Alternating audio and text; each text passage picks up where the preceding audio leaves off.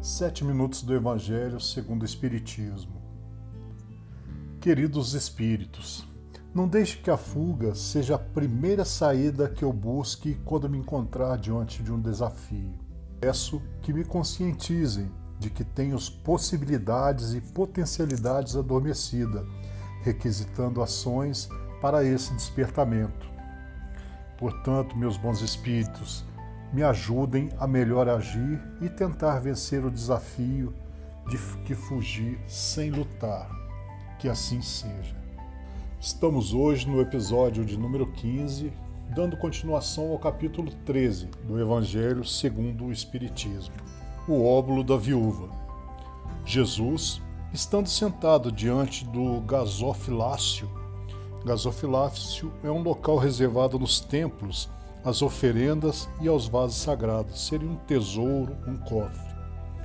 Considerava de que maneira o povo nele atirava o dinheiro e que várias pessoas ricas tinham colocado muito.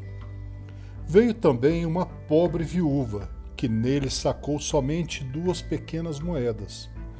Então, Jesus, tendo chamado seus discípulos, lhes disse: Eu vos digo em verdade, esta pobre viúva deu mais do que todos aqueles que colocaram no gasofilácio, porque todos os outros deram de sua abundância. Mas esta deu de sua inteligência, tudo mesmo que tinha e tudo que lhe restava para viver. São Marcos, capítulo 12, versículos de 41 a 44.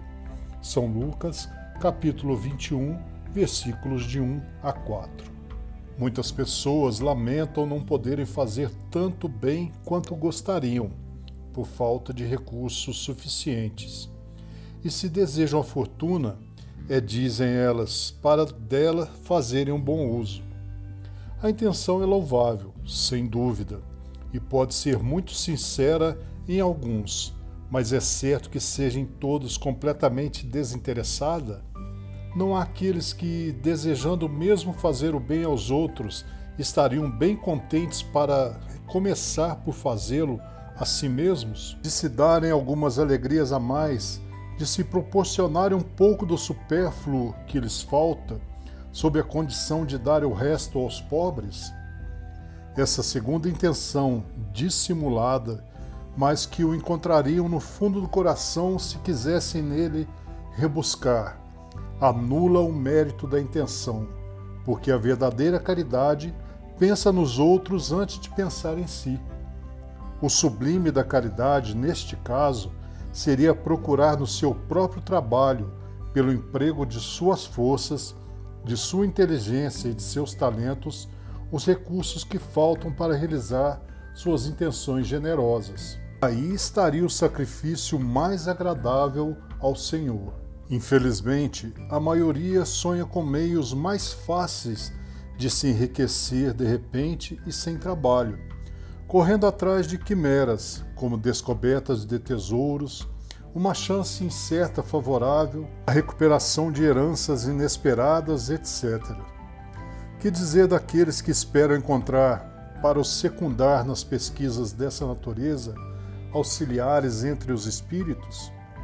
Seguramente eles não conhecem nem compreendem o objetivo sagrado do Espiritismo e ainda menos a missão dos espíritos, aos quais Deus permite se comunicarem com os homens.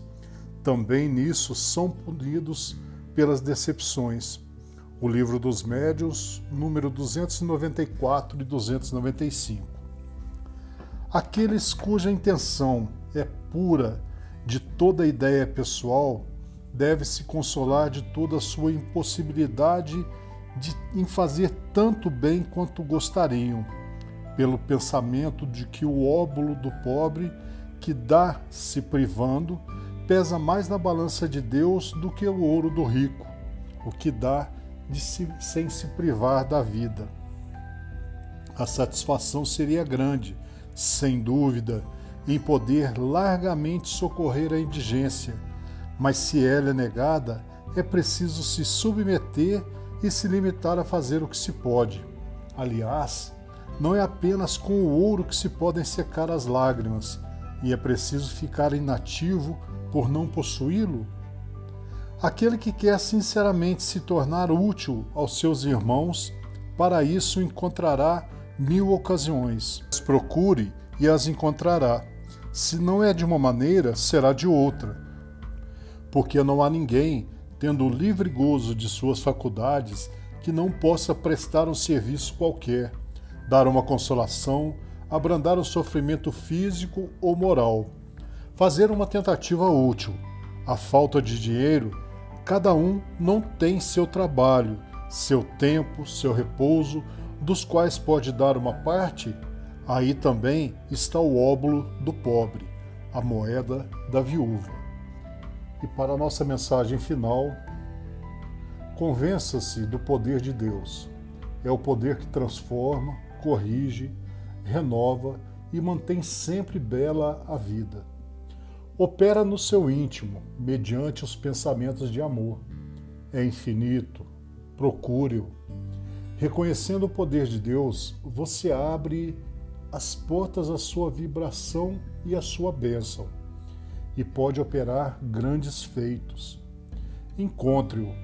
Descobrir o infinito poder de Deus na nossa consciência é se preparar para uma vida abundante.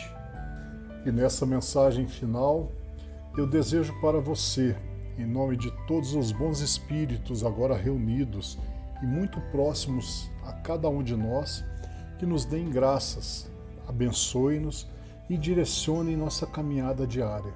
Em nome de nosso Senhor Jesus Cristo, que assim seja.